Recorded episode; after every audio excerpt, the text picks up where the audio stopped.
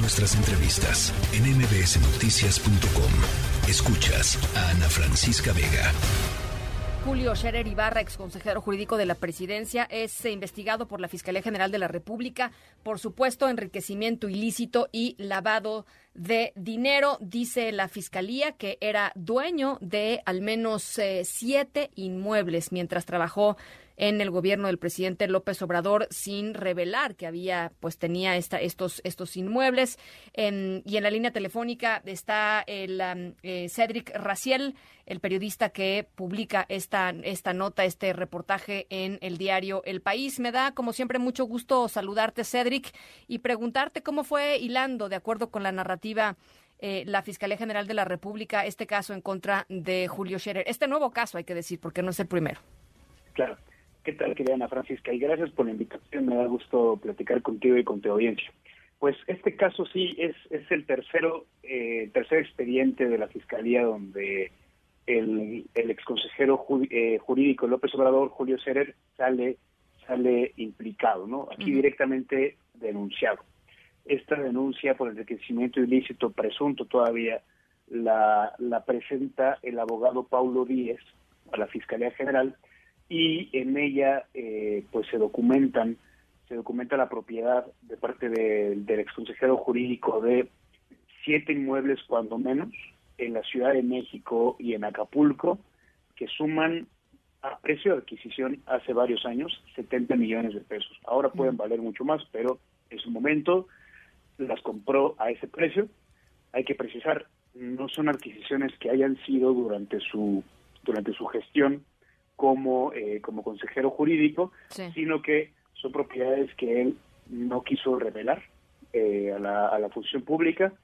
Él crea un fideicomiso, que es un instrumento ahí, pues, permitido por la ley, pero que también puede tener usos, eh, usos discrecionales con fines precisamente de ocultar riqueza, porque no son instrumentos públicos, son instrumentos privados, entonces la ciudadanía no puede acceder a ellos pero bueno, la fiscalía, la fiscalía sí.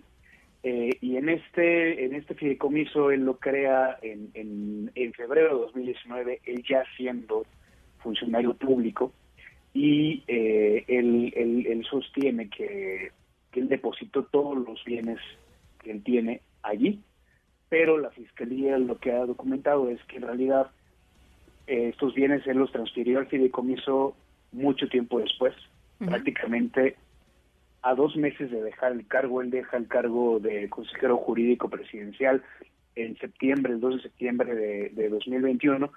Es en julio cuando él, dos meses antes, cuando él transfiere eh, los inmuebles y es cuando él deja de ser ya técnicamente propietario de los inmuebles. El problema también se llama la atención, Ana Francisca, es que él, él, él, él aporta al fideicomiso estos, estos, eh, estos bienes, entonces es fideicomitente, pero al mismo tiempo él se pone como eh, como eh, fideicomisario, como como beneficiario, básicamente de, este de este fideicomiso. Esto significa que en el momento en que desapareciera el fideicomiso, pues los bienes que están ahí guardados, y depositados, pasan a la propiedad de ese fideicomisario. Es decir, el, es, es, más bien como un puentecito nada más el fideicomiso, él lo aporta, deja de ser dueño, pero a futuro, si este fideicomiso, cuando ese fideicomiso desaparezca, bueno, pues regresan, regresan a él, ¿no? Eh, a él lo consultamos, por supuesto, antes de publicar este trabajo, y él, pues, no quiso dar más detalles, no, no quiso no quiso aportar pruebas, él más bien se, se limitó a decir que esto era, pues, parte de una campaña de desprestigio en su contra, él no señala al, fiscal, no señala a la fiscalía, pero pues sabemos, sabemos que eh, las relaciones entre él y el, fiscal Hertz pues no son no son las mejores, no son las más diplomáticas, las más amables. lo, dices lo dices muy este lo dices muy suavecito, Cedric. Este, hay, hay una hay una lucha y una pugna durísima entre el fiscal y, y Julio Scherer, ¿no? Sí, sí, exacto, totalmente tienes la razón, tienes razón ahí. El, mismo, bueno, en su momento eh, esto esto fue público, o sea, hoy no lo quiso decir el consejero, pero en su momento él habló cuando publicó su versión, su carta en la revista Proceso, pues sí habló de venganza, de revancha, de ser víctima, porque incluso él, él mismo denunció al fiscal Hertz por este por un uso ahí faccioso decía él de la de la de la fiscalía y de la procuración de justicia entonces sí tiene razón o sea para decirlo eh, sí, claro sí, pues, como, es. Pues hay una hay una hay, hay una eh, una adversidad digamos eh, una enemistad entre ambos.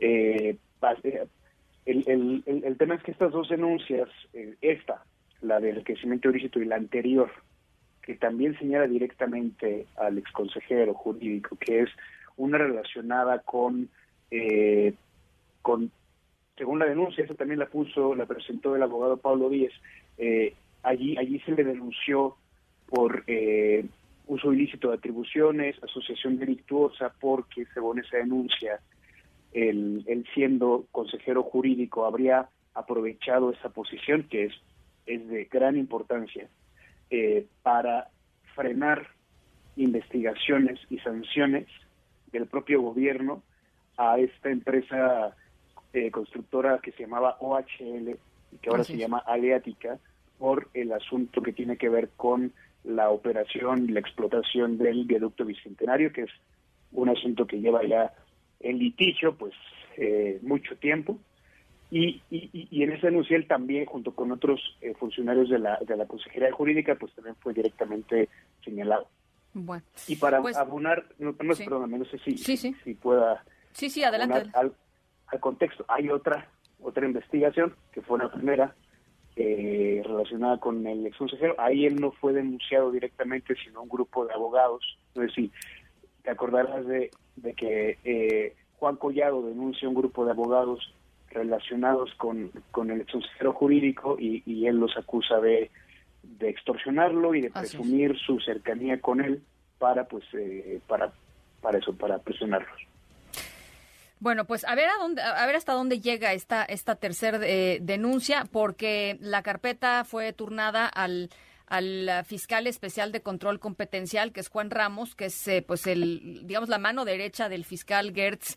Eh, es, ¿Se acuerdan de los audios, no? Este, Cedric, los audios que escuchamos en el caso de la eh, ex esposa, la ex mujer de, del hermano del fiscal, este, pues tiene que ver con justamente la actuación de, de Juan Ramos. Ahí está. Entonces, bueno, pues este, veremos, veremos dónde topa esto. Claro. Sí, sí Juan Ramos es, el, es, es, es también un, un, funcionario muy fuerte en la Fiscalía. Él ha trabajado con el fiscal desde antes de la Fiscalía en, en, en, en la Universidad de las Américas. Él, él, era también representante legal de la que ejerce la rectora. Entonces, sí, es, es de toda su confianza. Eh, eh, Juan Ramos es el, el, que tiene a su cargo los casos más políticamente relevantes, ¿no? Eh, Odebrecht, agronitrogenados, el de Lozoya, estos también los tiene él. Entonces, es como el, pues, sí, eh, eh, en, en el organigrama es pues, propiamente el segundo al mando, pero también sí, sí. Es, es, un hombre de toda la confianza del, del, del fiscal. O sea, el, el, el, el, funcionario encargado de los casos delicados políticamente importantes, digamos, o potencialmente muy importantes. Así es. Así es. Eh, pues ya nos los irás contando, eh, Cedric. Supongo que seguiremos rascándole ahí a, a, al tema. Claro. Sí, sí, ahí, ahí estamos este, pendientes, Ana Francisca, eh, para la próxima, eh, la próxima, lo que venga, la escuela. Bueno, pues ya, ya lo estaremos conversando. Gracias, Cedric. Muchas gracias a ti. Un, un abrazo. abrazo. Cedric Raciel, por cierto, el artículo completo, la, el reportaje completo de Cedric lo dejé eh, hoy por la mañana en mis redes sociales para que lo puedan eh, ustedes leer y juzgar ustedes eh, pues por, por, lo que se presenta eh, como evidencia, digamos, de la Fiscalía en contra de Julio Scherer Ibarra. La tercera de MBS Noticias.